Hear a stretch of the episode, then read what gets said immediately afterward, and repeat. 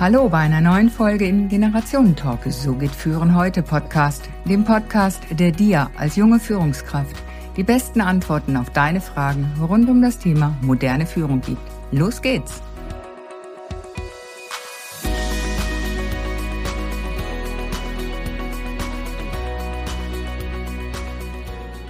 Tausendwasser. Das sind doch die, die alles machen, überall dabei sind. Alles können. Machen die dann auch was so richtig richtig oder alles so halbherzig gut? Sind das dann im Berufsleben die Generalisten? Was das nun wirklich auf sich hat mit den Tausendsasser, darüber spreche ich heute mit einer Frau, die es wissen muss. Sie ist Coach für eben solche wie mich, die tausend Dinge machen und gerne noch mehr. Und dann gefragt werden, wie machst du das alles? Meiner Gesprächspartnerin ist es ein Anliegen, dass wir talentierte Tausendsasser unser volles Potenzial entfalten. Denn unsere Gesellschaft braucht uns als glückliche Menschen. Als Coach und Trainerin steht sie zur Seite, denn sie weiß aus eigener Erfahrung, welche Herausforderungen wir viele Begabte haben. Sie hatte sich bereits vorher intensiv mit der Hirnforschung beschäftigt, weil das Gehirn ein so wichtiges und zentrales Organ ist. Darum hat sie gleich promoviert in dem Thema. Damit nicht genug für eine Tausendsasser. Sie hat auch Sprachwissenschaft, Psychologie und Kunstgeschichte studiert. Diverse Weiterbildung und Zertifikat hat sie nebenbei auch noch absolviert. Als ehemalige Unternehmensberaterin kennt sie die Unternehmenswelt. Die Musikpädagogin in ihr trällerte auch so manches Jahr. Aktuell ist sie Professorin für Coaching. Jetzt höre ich mal auf mit erzählen. Ah nee, stopp. Zwei Gemeinsamkeiten sind dann doch noch erwähnt. Wir schneidern beide unsere kreative Ader und haben auch zwei reizende Kinder hier.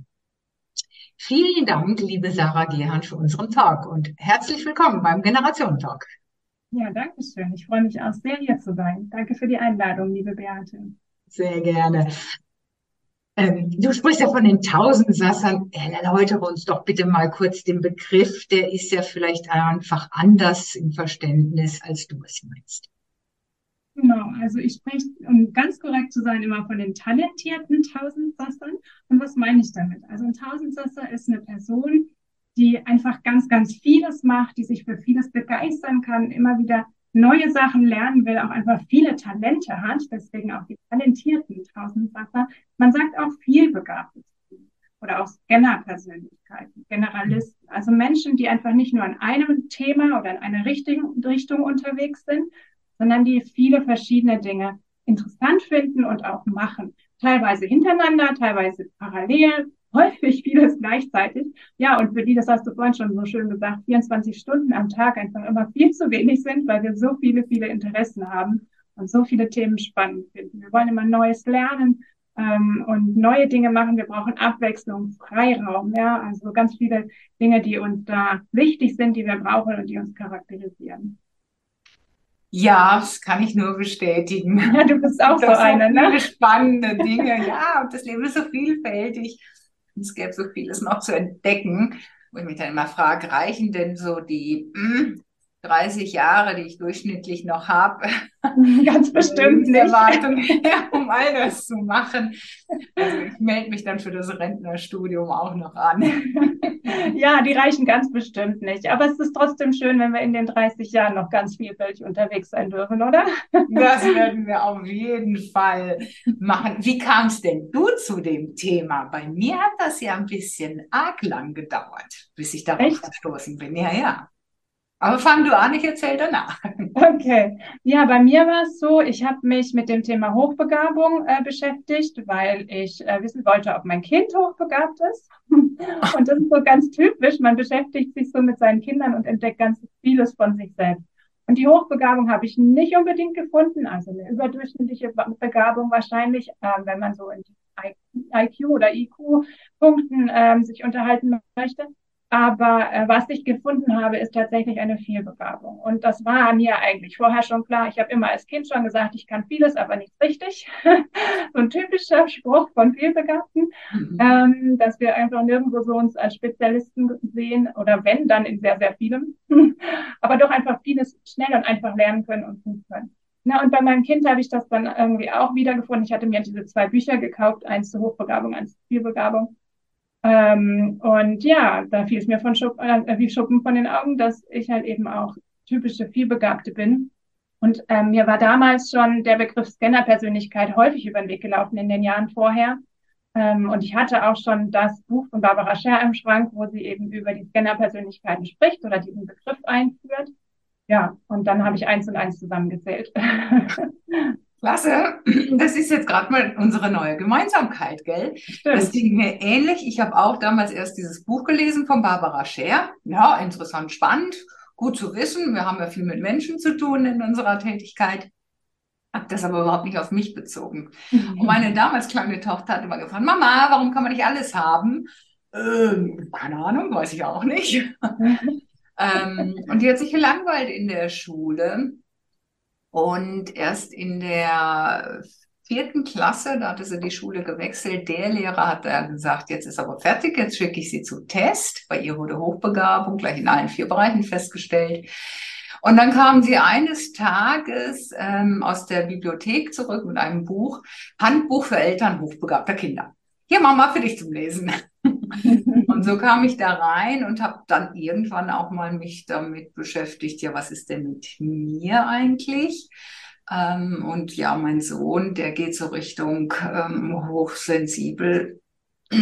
Keine Ahnung, das haben wir nicht getestet das lasse ich einfach laufen. Wir sind sehr achtsam einfach im Umgang miteinander. Genau, genau. Genau. wenn es keine Schwierigkeiten macht, ja, warum soll man dann irgendwas in die Tiefe durchleuchten, analysieren, mhm. äh, fördern, keine Ahnung. Also wenn alles ja. gut läuft und alle zufrieden sind in der Schule und die Eltern und das Kind vor allem, ich meine, mhm. warum irgendwo wühlen, wo es nicht nötig ist? Genau, genau so sehe ich das auch. Das läuft ganz gut, er entwickelt sich prima.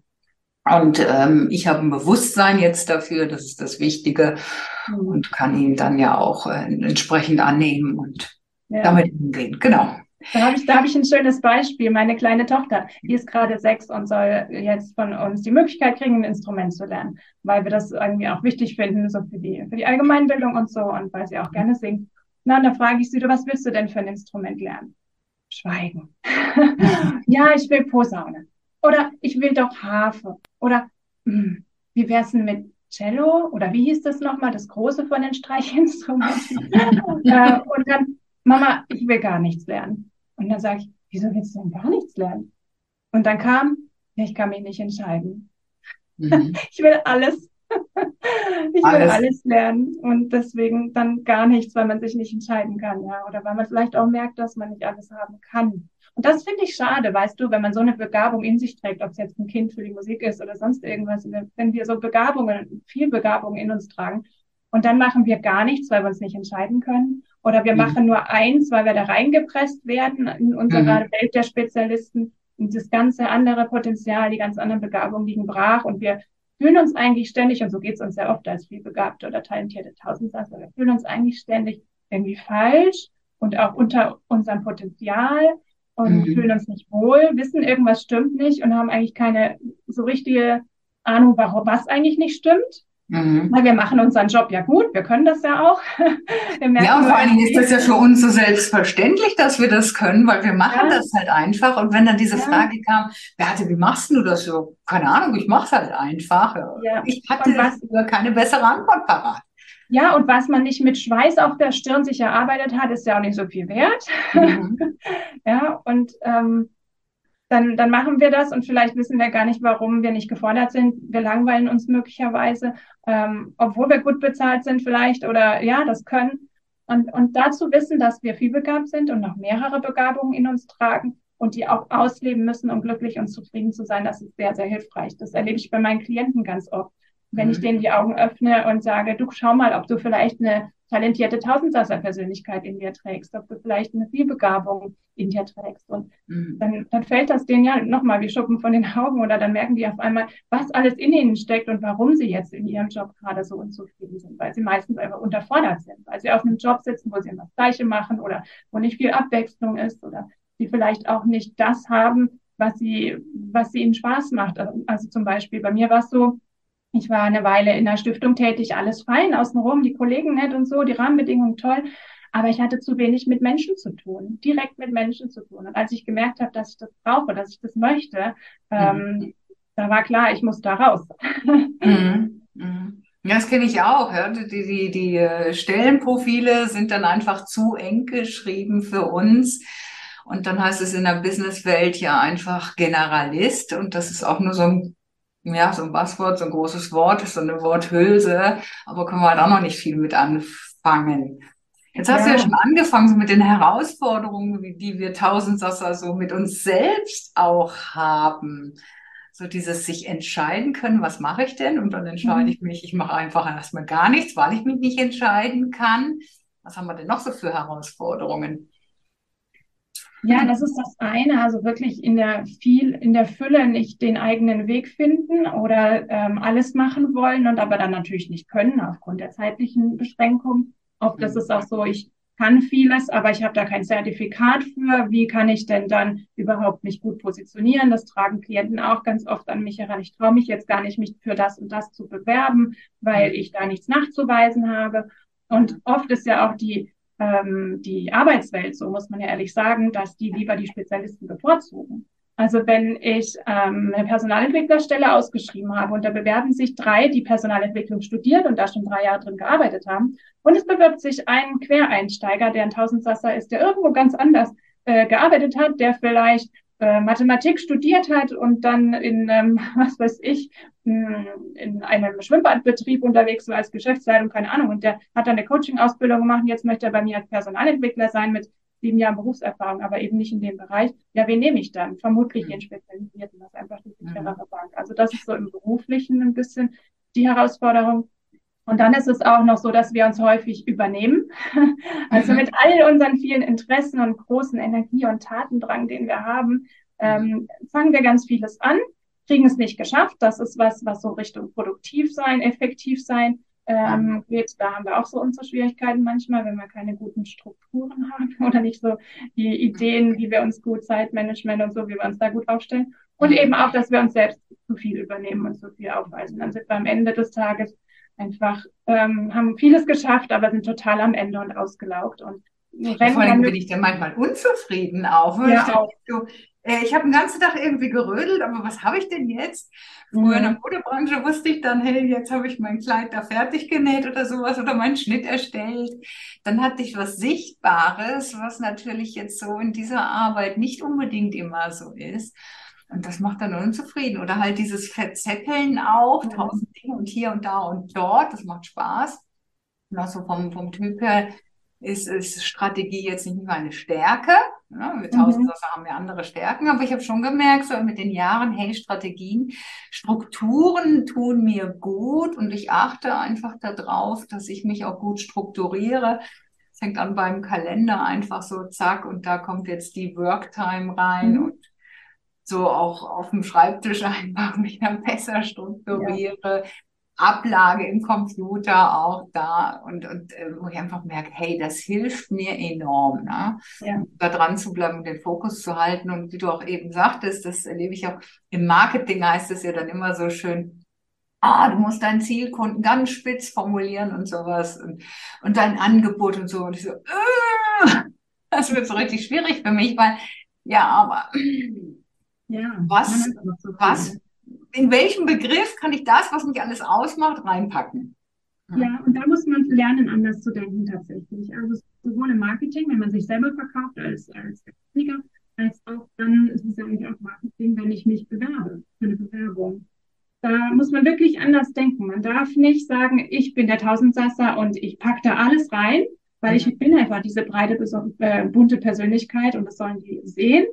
Ähm, sondern man muss wirklich in den Situationen spitz kommunizieren. Und das heißt mhm. nicht, dass ich mich kleiner mache, dass ich sage, ich bin weniger. Ähm, ich habe die ganzen Interessen, die ich auch noch habe, die ganzen Fähigkeiten, bin ich auf einmal nicht mehr, sondern das bin ich trotzdem noch. Aber was ich berichte und kommuniziere, ist eben nur eins. Also mhm. ich sage jetzt, ich bin Coach für talentierte Tausendköpfe. Ja, und das bin ich und das mache ich. Und darunter findet man mich. Gleichzeitig mache ich aber auch noch näher vielleicht noch, ich gebe noch Musikunterricht, ich mache auch noch Konfliktberatung und weiß ich nicht, ne, so viele verschiedene Sachen, schreibe ich gar nicht hin. Weil sonst würden die Leute wieder den Gemischtwarenladen finden, da wollen sie nicht einkaufen. Mhm. Das ist mhm. immer dieses schöne Beispiel, wenn du zum, ähm, wenn du eine Pizza essen möchtest, ja, kaufst du dann deine Pizza, bestellst du die beim Italiener oder bestellst du sie beim Italiener, der auch noch Indisch anbietet und Burger und äh, keine Ahnung, mexikanisch. Ja, klar, wir gehen zum Italiener, ne? Nee, Eben. ist logisch. Deswegen- damals. Genau, und das, deswegen musst du in, auf deine Webseite als Selbstständiger und auch in deine Bewerbung, äh, für wenn, du dich für eine Angestelltenstelle, für eine Anstellung bewirbst, musst du dich spitz aufstellen und spitz kommunizieren. Und alles andere, das tut einem weh, wenn man das rauslässt im Lebenslauf. Ich kenne das ja. Oder wenn man es nicht kommuniziert auf der Webseite, aber das muss man weglassen. Mhm. Ja, man, man trägt es trotzdem noch in sich. Also du bist trotzdem noch der Tausendsasser und in anderen Kontexten darfst du es ja auch sagen und tun und machen. Aber um dich zu verkaufen oder deine Dienstleistung zu verkaufen, da musst du spitz sein. Da musst du Mhm. einfach Augen zu Ja. und durch. Bei der Selbstständigkeit genauso wie beim Angestellten-Dasein. Lass uns da nochmal später drauf kommen mit dem beruflichen, wie wir das da managen können. Einfach nochmal grundsätzlich zu unseren Herausforderungen, die wir so haben. So viele Interessen, Fokus, ähm, Geduld ist bei mir jetzt auch nicht immer so Mhm. ausgeprägt, zumindest die mit mir. Äh, Oh mit ja. anderen habe ich die immer sehr viel, wird mir gesagt, ja. Und auch so, Ja. so das Thema Selbstdisziplin. Was hast du da für Tipps noch ähm, für den Umgang mit diesen Herausforderungen? Wie kann ich mich selbst Mhm. da besser führen? Self-Leadership. Das ist, das ist eine große Frage, weil es ja ganz viele verschiedene Herausforderungen sind. Da müsste man jetzt auf jede einzelne äh, detailliert schauen, was ich übrigens ja in meinem Podcast auch sukzessive mache, im Tausendsasser Podcast. Ähm, aber wo du gerade sagst, das Thema Ungeduld. Also das ist so, wir, wir denken ziemlich schnell, wie ja auch Hochbegabte zum Beispiel ziemlich schnell denken und vernetzt denken und so. Und wir haben eine recht schnelle Auffassungsgabe hier, Mhm. vielbegabt. Ähm, und das bedeutet, wenn jetzt wir jemandem was erklären oder ähm, wir, wir hören irgendeinen Vortrag oder so, wir denken immer schon weiter. Wir sind schneller als viele andere. Und deswegen werden wir ungeduldig. Jetzt komm doch mal zum Punkt. Oder Mhm. du hast es jetzt immer noch nicht verstanden. Ja? Also sowas denken wir eher, als dass wir es sagen. Aber das macht uns dann ungeduldig. Ja. Oder wenn, wenn mir jemand was erzählt und ich weiß eigentlich schon, worauf er hinaus will, zumindest meine ich es zu wissen. ja, ein ganz wichtiger Unterschied Mhm. ähm, dann unterbreche ich ihn und sage, ja, ja, stimmt und überhaupt. Und vielleicht ist es an der Stelle Tipp, gar nicht so schlecht, dass wir uns da mal zurücknehmen, wenn wir das merken. Dass wir uns bewusst Einheit gebieten und sagen, okay, stopp, du meinst zu wissen, was da kommt. Versuch an der Stelle jetzt einmal tief durchzuatmen. Mhm. So. Oder innerlich einmal kurz zu atmen. Das verschafft ja dem anderen dann Zeit, seine Ausführungen zu Ende zu bringen. Und sei offen, vielleicht will er was anderes sagen. Ja, genau. Diese Offenheit, ne, für das, was da wirklich kommen mag und nicht eigentlich schon so, ah, ich weiß es schon. Genau. Dieses Schnellsein, ja, das habe ich ja auch drauf. Und das Vernetzdenken, zack, zack, und das können wir doch dann so verbinden und hin und her, ja. Das Ja. geht wahnsinnig schnell. Ja, das ist ähm, sicher mal ein guter Tipp zu sagen, innerlich mal einen Schritt zurückzugehen, in die Ruhe Ja. zu kommen. Und was ich auch noch wichtig finde, ähm, erstmal dieses Erkennen halt auch, zu wissen, ich bin so eine und sich so anzunehmen. Sagen, Mhm. okay, und wo lebe ich jetzt was, in welchem Bereich? Ja. Mhm. Ähm, Ich muss ja nicht alle meine Fähigkeiten, Kompetenzen in allen Lebensfeldern ausleben, sondern muss dann Ja. einfach mehr mein Gesamt, ich gucke immer das Gesamte an, mindestens eine Woche, nicht den einzelnen Tag, so, und dann muss irgendwie alles da sein, dass es ausgewogen ist für mich auch. Ja, tatsächlich ähm, kann man auch mal versuchen, so zu denken. Die ganze Vielbegabung, das muss ja nicht alles im Job auch vorkommen. Also Nee. es kann ja durchaus einiges davon im Job abgedeckt sein und anderes mache ich in meiner Freizeit. Mhm. Ja, also zum Beispiel das, das mit den ähm, Händen tätig werden, das Handwerkliche, das Nähen in meinem Fall jetzt oder vielleicht im Garten irgendwelches Unkraut ausrupfen. Das mache ich nicht in meinem Hauptjob, Mhm. aber dafür in meiner Freizeit oder dann Klavier spielen oder so. Mhm. Auch die Musik kommt in meinem Hauptjob nicht vor. Dafür habe ich sie dann in meiner Freizeit. Und man Mhm. kann sich auch, ähm, ja, man, das ist ganz wichtig, dass wir uns den Druck auch da rausnehmen. Ähm, Ja. Als ich das verstanden habe, hat sich bei mir auch ganz vieles entspannt. Mhm. Zu sagen, ich muss nicht alles heute an diesem Tag ausleben und noch nicht mal, ich muss es in dieser Woche ausleben. Ich muss es auch nicht, noch nicht mal in diesem Jahr ausleben. Mhm. Ne? Alles zu seiner Zeit war da bei mir so der Game Changer. Mhm. Es kommt alles, was wichtig ist, wieder. Und ich darf mir erlauben, meine Vielfalt zu leben. Und sie kommt immer genau dann, alles kommt dann, wenn es gerade einen Platz hat. Und insofern müssen wir auch gar nicht von der Work-Life-Balance sprechen, wie wir es die ganzen Jahrzehnte jetzt gemacht haben, sondern wirklich von der Life-Balance. Mhm. Ähm, wo ja auch die Entwicklung hingeht, dass wir einfach verschiedene Lebensbereiche haben, in denen wir uns einbringen. Und das ist einfach nicht mehr unbedingt nur dieser 100-Prozent-Job.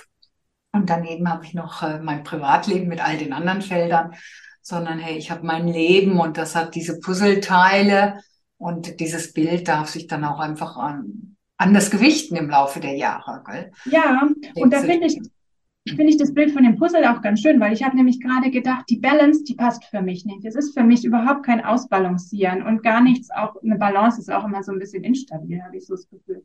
Mhm. Sondern so ein Puzzle ist viel, viel schöner, vielleicht ein offenes Puzzle. Ein Puzzle, wo sich die Puzzleteile in ihrer Größe immer verändern dürfen, wie sie wollen und ein Puzzle, was nach außen hin keine Begrenzung hat. Mhm. Und dann darf ich einmal das eine Puzzleteil mir anschauen oder auf dem einen Puzzleteil tanzen oder auf dem anderen oder auf mehreren gleichzeitig. Und dann in einem Jahr kommt vielleicht ein anderes Puzzleteil mehr zum Vorschein oder ich gebe, begebe mich auf einen anderen Teil des Puzzles oder es stellt sich mhm. neu zusammen. So, weil es ist mhm. immer alles da. Und ähm, je nach Situation oder Zeit kommt dann das eine oder das andere mehr vor in meinem Leben. Ja. Ja, ja, ist schön. Das Bild vom Puzzle nehmen wir mit. da wir beide das ja über unsere Kinder entdeckt haben, ähm, ich wusste ja lange nicht, was mit meiner Tochter los war. Ich wusste sie hat sich gelangweilt in der Schule und diese Pädagogen, da die Lehrer, die konnten mir auch nicht weiterhelfen. Ähm, wie kriege ich das als Eltern eigentlich mit? Dass die Kinder vielbegabt sind? Ja. Oder also hochbegabt also, oder wie auch immer, ja, dass da irgendwas ist. Ja. Ähm, also, abseits von diesem Helikoptereltern sein und mein mhm. Kind ist das Beste, Tollste und kann ja alles, das meine ich nicht, sondern wirklich zu erkennen, ey, mein Kind hat da was und, und mhm. braucht ja Hilfe.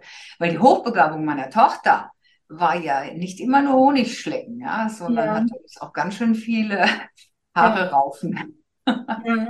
Da wollte ich auch gerade einen Unterschied machen, weil bei der Hochbegabung ist es tatsächlich ja oft so, dass man äh, merkt, die Kinder sind gelangweilt in der Schule, beziehungsweise man merkt sich an dem gelangweilt sein, sondern man merkt es daran, dass die Schwierigkeiten bereiten, dass sie aggressiv werden, dass sie ähm, Quatsch machen in der Schule, solche Geschichten. Ne? Also ich habe kein hochbegabtes Kind, ich habe diese Probleme Gott sei Dank nicht, aber alles, was ich so höre oder gelesen habe, geht in diese Richtung. Mhm. Und dann stellt man fest, die machen das nicht aus bösem Willen oder so, sondern einfach, weil sie gelangweilt sind im Unterricht weil sie nicht genug Input haben oder auch weil sie gedanklich ja schon einen Schritt weiter sind. Die ähm, hacken dann ähm, und, und spielen nicht nur am Computer, sondern ähm, oder programmieren nicht nur, sondern hacken dann vielleicht sogar schon, wenn sie ein bisschen älter sind, ähm, weil die viel, viel weiter sind als andere in dem Alter. Also die machen diese Schwierigkeiten und dann muss man da natürlich irgendwie rangehen.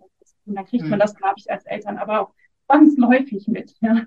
Also mhm. was man aber grundsätzlich tun kann, ist natürlich möglichst sein Kind beobachten. Und da meine ich gar nicht mit Helikopter. Helikopter ist ja eher, ich schwebe über ihnen und gucke immer, dass da auch alles funktioniert. Ich habe irgendwie meine Tentakel in ihrem Leben drin und steuere damit, mhm. sondern beobachten ist wirklich, dass ich mein Kind beobachte, dass ich mit Lehrern oder Erziehern im Gespräch bleibe oder bin, äh, vielleicht auch mit anderen Eltern, ja, sowas, dass ich, dass ich nicht nur das Gefühl habe, ich, ich arbeite und dann habe ich noch mein Leben und dann muss ich die Kinder noch irgendwie unterkriegen, ähm, sondern dann, ja, einfach, was wir aber gut können als Vielbegabte, empathisch sein, empathisch auch beim Kind sein und sich bewusst vielleicht Zeiten zu nehmen, wo ich sage, okay, jetzt gucke ich mal, beobachte ich mein Kind mal. Das ist ja eigentlich auch keine große Sache, mal an einem Sonntag irgendwie nicht nur zu überlegen, okay, jetzt habe ich das gemacht, jetzt wollte ich noch die Zeitung lesen, jetzt muss ich noch das Mittagessen vorbereiten, jetzt äh, wollte ich hier noch Klavier spielen und weiß ich nicht was, ähm, die Sachen zusammenlegen und hier muss eigentlich noch das äh, Wohnzimmer aufgeräumt sein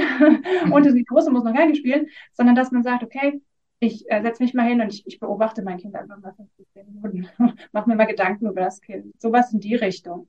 Da kann man dann eine Vielbegabung auch schön sehen. Ähm, einfach wenn ein Kind solche Äußerungen macht, wie, wie meine jetzt, ich will irgendwie, ich weiß nicht, was ich, was ich für ein Instrument machen will, ich will alle oder ähm, meine andere Tochter, die auch ständig irgendwie das Neue und dann das Neue und jetzt braucht es hier wieder was Neues, wo ich dann immer schon so denke, jetzt bleib doch mal bei einer Sache. Aber gleichzeitig kann ich sie so gut nachempfinden, mhm.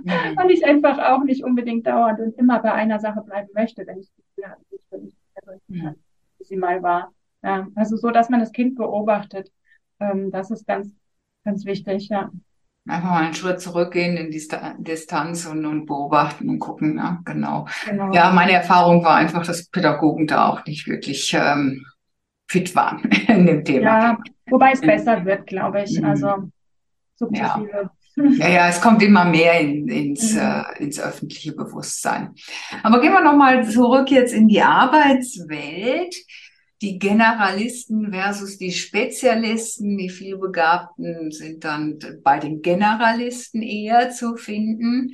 Oder sie sind halt sehr eingeengte Spezialisten oder so, wie gehen wir damit um, ja? Wenn das Stellenprofil zu eng geschrieben ist.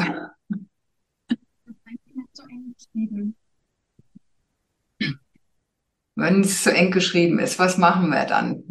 Ich habe dann, das war meine Erfahrung, ich habe irgendwie keine Luft zum Atmen gehabt. Das, uh. Das gar nicht so sehr bei der Bewerbung des Stellenprofils, sondern auf der Stelle, wo du dann sitzt. Also wenn du die Stelle, die du ausführst, dir, wenn du da keine Luft zum Atmen hast, das meinst du? Mhm, genau. Okay. Also wenn ich mich eigentlich gar nicht so voll einbringen kann, weil viele Betriebe, Unternehmen sind ja auch noch äh, recht stark strukturiert dann ist das Stellenprofil klar und bloß nicht über die Grenze denken, bei dem Nachbarn ins Gärtchen sozusagen. Ja, ja, ja, das ist auch immer schwierig, ne? Wenn wir dann sehen eigentlich, wo man was ändern müsste und wo man es in großen Strukturen ändern könnte und was eigentlich der Kollege vielleicht anders machen könnte, damit er schneller ans Ziel kommt und besser, dann machen wir uns ganz schnell auch unbeliebt, ja. Eigentlich wären wir ganz gute Organisationsentwickler, ne? Absolut, ja klar. Also solche Sachen, wo man, wo man überblicken muss, Prozessentwickler, Organisationsentwickler, Berater, das sind so Berufe, ähm, die tun uns gut. Auch Geschäftsleitung oder Führung oder Manager generell. Ähm, auch ähm, auf einer anderen Ebene irgendwie Assistenten, die einen viel, viel, vielseitigen Beruf haben. Das ist wichtig, dass wir uns einen Beruf suchen, der vielseitig ist, wo wir immer wieder Abwechslung haben, immer wieder was Neues machen können, wo wir unsere Freiheit auch haben. Das ist das, was du vorhin gesagt hast. Du hast dich eingeengt gefühlt. Die Freiheit, die kann man ja in verschiedenen Bereichen haben. Also man kann sie haben, indem man frei seinen Arbeitsort ähm, wählen darf zum Beispiel. Mhm. Das gibt eine Freiheit. Man kann sie in den Aufgaben haben. Ich darf meine eine Aufgabe zum Beispiel eigenständig gestalten. Ähm, und da kann man durchaus schauen, dass man, ähm, dass man Freiheit gewinnt, wenn man sich zu eingeengt vorkommt. Oder dass mhm. man äh, Freiheiten aushandelt. Also zum Beispiel hatte ich eine Klientin, die Teamassistentin, und die sagt, ich habe eigentlich die ganze Zeit, ich habe sehr viele verschiedene Dinge gemacht, total interessant, aber ich habe immer nur zugearbeitet. Ähm, und ich wollte, ich möchte in meinem nächsten Job einfach auch ein Projekt wo ich selbstständig arbeiten darf, wo ich die mhm. Freiheit habe zu entscheiden, schnell ich das mache, wie weit ich das mache. Na, es ist klar, man muss es immer noch abstimmen mit dem Chef und es muss auch ins Budget passen etc. Aber ich habe da eine gewisse Freiheit. ja, wir brauchen einfach die Verantwortung auch für etwas, gell? Wir wollen nicht einfach nur abarbeiten.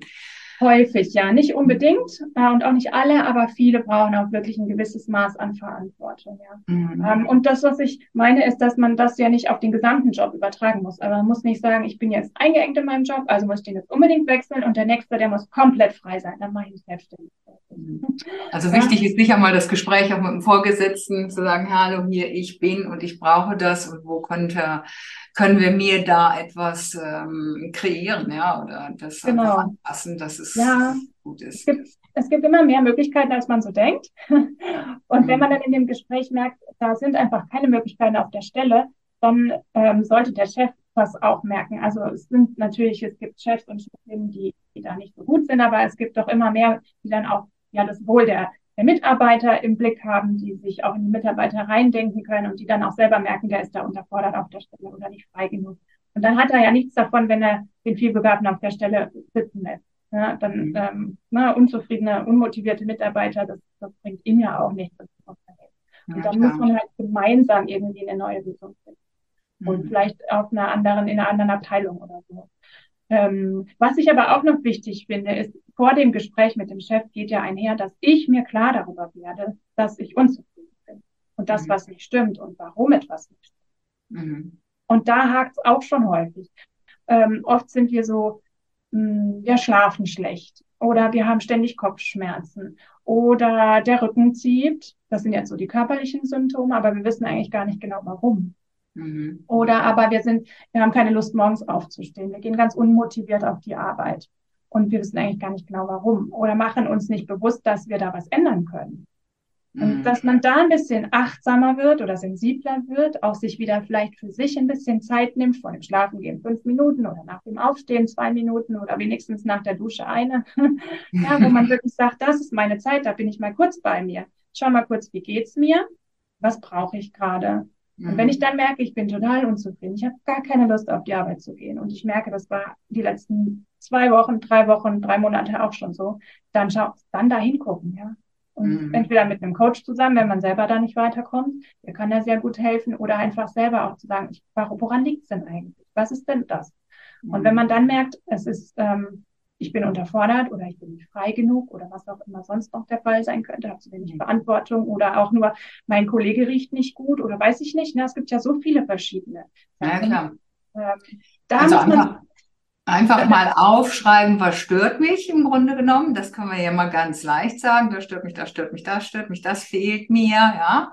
Und dann wie ähm, das Umwandeln in, hey, was braucht es denn dann, damit, ich nenne es ja mal Honigtöpfe, wenn diese Töpfe halt leer sind, zu so gucken, hey, was muss denn rein, damit es für mich gut ist, stimmig ist, damit ich dann in meinem inneren Frieden auch bin, und darum einfach sich Selbstbewusstsein, das erlebe ich im Jobcoaching ja zuhauf, dass die Leute gar nicht genau wissen, was sie wollen, mhm. sich auch ihrer Kompetenzen, ihrer Stärken nicht, nicht klar sind. Und was ich ja auch immer ganz wichtig finde, ist auch was so die Wertehaltung. Was ist mir wirklich, wirklich wichtig, wertvoll, ähm, was auch dann im, Büro, im Beruf mit sein muss, finde ich, weil wir einfach so viel Zeit da verbringen. Ja, auf jeden Fall. Ja, ja. Ja, und wenn wir sehen, was, was nicht stimmt und woran es liegt, dass ich irgendwie unmotiviert zur Arbeit gehe, dann kann ich einen Schritt weitergehen und schauen, was kann ich verändern. Ja. Mhm, genau. Beim Chef zusammen oder auch alleine oder wie auch immer. Ja. Oder halt dann auch wirklich, wie du ja vorhin schon gesagt hast, äh, zu gucken, was brauche ich unbedingt im Job ähm, und was kann ich mir woanders. Da mache ich mal so eine schöne Werte-Rollenabgleich welche Werte, welche Rollen habe ich und welchen Wert lebe ich in welcher Rolle, wie stark und wie wichtig ist mir das dann auch in dem einzelnen, in der einzelnen Schnittmenge zu leben und passt es dann auch für mich. Und da ja. erkennst du auch ganz gut so deine Baustellen einfach, hey, wo stimmt's denn so gar nicht? Aller Ampelprinzip, dunkelrot. Mhm. Ähm, und da dann anzufangen und sich eine Baustelle eigentlich vorzunehmen, sagen, da verändere ich jetzt Step by Step in kleinen Schritten was äh, kleine Veränderungen, die gut in den Alltag passen. Muss ja nicht immer gleich die große sein, aber ja. das Ganze kommt ja dann einfach in Bewegung. Ja. Mm, wenn ich einen Job suche, einen neuen, gibt's denn da auch noch einen Tipp von dir? Das kann ich gar nicht in einem Tipp nur zusammenfassen. also was mache ich mit meinen Klienten, die uns sagen, ich bin un, ich fühle mich unwohl auf der Stelle, wo ich bin. Ja, und ich suche einen neuen Job und weiß nicht so richtig. Der Akustik ist gerade schlecht. Komm mal gerade näher ans Mikro irgendwie. Eben was besser. Okay, jetzt besser jetzt, wieder? Jetzt ist besser wieder, ja. Eigentlich habe ich gar nichts verändert, aber gut, ich probiere okay. es nochmal. Gerne. Genau, also die Frage ist ja eigentlich so, ne, was mache ich mit meinen Klienten, wenn die an, zu mir ins Coaching kommen und sagen, ich ähm, suche einen neuen Job, ich weiß gar nicht so richtig eigentlich, wo ich hin will, ich bin unzufrieden mit dem Job, wo ich jetzt bin. Ähm, das erste ist wirklich, was wir gerade besprochen haben, zu gucken, warum bin ich unzufrieden, wo ich gerade bin, weil vielleicht lässt sich das ja auch lösen mit gar nicht einem neuen Job, sondern einer Veränderung auf dem jetzigen Job oder eine Veränderung in mir. Ähm, also ich schaue, warum sind die Personen unzufrieden mit ihrem jetzigen Job? Warum haben sie das Bedürfnis zu verändern? Und dann ist die Frage immer, hm, welche was brauche ich, ja, was will ich, was ist mir wirklich wichtig, wie du gesagt hast, Werte, ähm, dann aber auch ähm, ist mir zum Beispiel eine gewisse Gehaltsstufe wichtig oder dass ich nicht ähm, Reisetätigkeit habe, dass ich nicht pendeln muss. Ähm, das sind so die Sachen, die ich nicht haben will. Und dann die Frage, was möchte ich? Also zum Beispiel im Homeoffice arbeiten mindestens 50 Prozent. Ich möchte mich entwickeln können. Ich möchte eine Arbeit mit Sinn. Ich möchte einen Kollegenkreis, einen Kollegiumkreis, wo ich mich äh, wohlfühle ähm, ich möchte was mit Menschen machen. So. Und dann listen wir das alles auf. Da gibt es auch verschiedene Methoden, die man nutzen kann, ja, um da irgendwie drauf zu kommen, was man braucht und was man möchte. Und dann gucken wir, wo könnte das sein? Ja, also in welchem Job könnte das sein und an welcher Stelle? Also mhm. welchem Unternehmen. Der nächste Schritt wäre dann eben zu schauen, wie komme ich denn dahin? Weil da gibt es genau. auch noch verschiedene Möglichkeiten. Man kann sich initiativ bewerben oder man kann Stellen suchen und auch bei der Stellensuche gibt es verschiedenste Möglichkeiten. Ich muss da nicht nur auf ein Stellenportal geben, gehen und Generalist eingeben. Das funktioniert in der Regel nicht so gut. Nein. oder Tausendsasser, ja. Ähm, Genau, und ich kann dann zum Beispiel ja auch mich in den sozialen Netzwerken verlinken oder mich dort einfach als arbeitssuchend ähm, eingruppieren und dann äh, mein Profil so einstellen und dann gefunden werden. Das geht auch je nach Job besser oder schlechter. Ähm, genau, und da gibt es einfach verschiedenste Möglichkeiten, wie man dann da äh, mhm. zu einem Job kommt letztlich, der einem gefällt, der zu einem passt. Man kann auch verschiedene Möglichkeiten ins Auge ziehen, dass man Jobs kombiniert, ja, oder zwei Jobs hat oder wie auch immer. Mhm. Ja, ja, darum machen wir auch Verschiedenes, aber es, die Basis von allen ist die Selbstkenntnis, ja. Entdecke dich mhm. selbst, wer bist du, was willst du, was kannst du, was brauchst du. Ja. Und dem Wissen, dieser Bewusstheit loszugehen und sagen, hey, that's me, das bin ich und ähm, das äh, ja. suche ich nicht nur, das finde ich jetzt auch. Hm? Ja, die Selbstbewusstsein oder Selbstkenntnis und aber auch dann das Wissen darum, es ist gut, wenn ich nach mir handle und ich bin es wert, dass ich das in den Mittelpunkt stelle. Und ich mhm. richte mich jetzt nicht mehr nach den anderen, die mhm. es vielleicht gut mit mir meinen, aber anders als ich das, das für mich passend ist. Also ich frage jetzt vielleicht, oder ich richte mich jetzt nicht mehr danach, was meinen Eltern gut tun würde, dass ich jetzt beruflich mache, sondern mhm. ich bin es wert, dass ich mich wichtig nehme und dass ich jetzt meinen Weg gehe. Das ist auch nochmal ein ganz großer Schritt, den viele nicht haben oder machen. Ja, ja, da habe ich viel zu viele erlebt, die gesagt haben, na ja, ich habe nichts anderes gekriegt damals für die Ausbildung oder meine Eltern haben gesagt oder die Lehrer oder wer auch immer, ja. Und dann sind sie in irgendeinen Beruf reingerutscht, haben den gelernt, auf den sie eigentlich gar keine Lust hatten. Und ganz schnell waren sie dann bei mir und so, und jetzt das große Fragezeichen einfach. Und dann kommt einfach mal so dieses, ja, sich selbst kennenlernen und ich merke das ähm, auch immer wieder in den Leadership-Ausbildungen. Führungskraft sein, Leader sein, ja, hey, fängt mit Self-Leadership an und auch da dieses sich selbst erkennen und wie schwer das doch dem einen oder anderen fällt. Genau. Ja. Super. Eine letzte Frage gerne noch. Das ist ja manchmal so die Herausforderung. Der Spezialist wird gesucht, da sind es noch der Generalist. Wir sind unterschiedliche Persönlichkeiten im Team. Gibt es da auch Herausforderungen in der Teamarbeit? Ja, ich meine, einiges hatte ich ja schon vorhin angesprochen kurz, dass ich irgendwie als Generalist oder als vielbegabter dann oder als talentierter Tausendsatzer, wie ich die Gruppe nenne, dann ähm, schnell für den anderen mitdenke und schnell das große Ganze ändern möchte und ungeduldig werde, sich da mal zurückzunehmen bewusst, ne, so wie ich das vorhin schon mal vorgeschlagen habe. Ich glaube, das ist ein wesentlicher, ähm, eine wesentliche Möglichkeit, um gut zusammenzuarbeiten im Team. Und dann natürlich auch tolerant sein für viele andere Blickwinkel, mhm. ähm, auch zu sehen, es braucht im Team beides. Es braucht die Generalisten und es braucht die Spezialisten. Und beide haben ihre Berechtigung und beide haben ihre Vorteile und Stärken. Und nur wenn man zusammenkommt, kann man eigentlich ein gutes Team bilden. Also mhm. wenn, man, wenn man das Glück hat, dass Generalisten und Spezialisten im Team zusammen sind, das hat man ja auch nicht immer. Mhm. Ja, sehe ich auch so. Ne? Die, die Stärken des anderen anerkennen und, und gut schätzen, ja. Es geht mir mittlerweile wirklich so, dass ich sage, boah, das ist total konträr zu mir, aber hey, es bereichert mich, weil der andere etwas hat, was, was ich halt weniger habe. Und zusammen sind wir dann mehr. Und ich denke, ja. das ist auch das, was wir brauchen, einander zu, zu anzunehmen, ja. ja. Wie, wie wir sind in unserer Einzigartigkeit. Genau. Und wenn jeder dann so seinen Platz gefunden hat, der Spezialist, der total in die Tiefe geht und das fachliche Wissen hat und viel mehr fachliches Wissen mitbringt und auch Spaß daran hat, sich das in die Tiefe anzueignen, als ich das jetzt hätte. Und ich, die ich einfach überblicken kann, Strukturen überblicken kann oder Prozesse überblicken kann, vielleicht es auch gut managen kann, ja, und wenn jeder um seine Stärken weiß, und das ist immer auch ganz gut, da transparent zu sein und da miteinander drüber zu reden, mhm. ähm, dann kann man ja wunderbar miteinander ein Team sein und ähm, miteinander arbeiten. Ja, klar. Ich meine, ich kann dem Spezialisten etwas geben, den Perspektivenwechsel, den Blick von den anderen halt ähm, und dieses Vernetzen einfach dann auch bieten. Und dann sind wir ja wirklich viel mehr als einzeln. Super. Vielen, vielen Dank, liebe Sarah, für diesen Einblick in uns tausend Sassa. Sehr gerne. Was, was sagen wir? Hab Mut, steh zu deiner Vielfalt, zeige sie, lebe sie. Ja. Geh einfach bewusst damit um. Ne? Genau, sei, sei stolz auf sie oder zumindest freu dich darüber, dass du sie hast. Und dann, mhm. genau, geh bewusst mit, dir, mit ihr um und geh, ja, sei dir dir bewusst und gestalte dein Leben. Nimm dein Leben in die Hand, mach was draus, sei Freu dich darüber. Das ist das, was wir haben, das Leben. Ja. Vielen herzlichen Dank. Sehr gerne, liebe Beate. Damit sind wir mit dem heutigen Talk am Ende angekommen. Danke, dass du wieder mit dabei warst. Und damit du auch das nächste Mal wieder die besten Tipps bekommst, bewerte bitte noch den Podcast. Am besten mit einem Klick auf Proven Expert. Den Link findest du in den Show Notes. Bis zum nächsten Talk.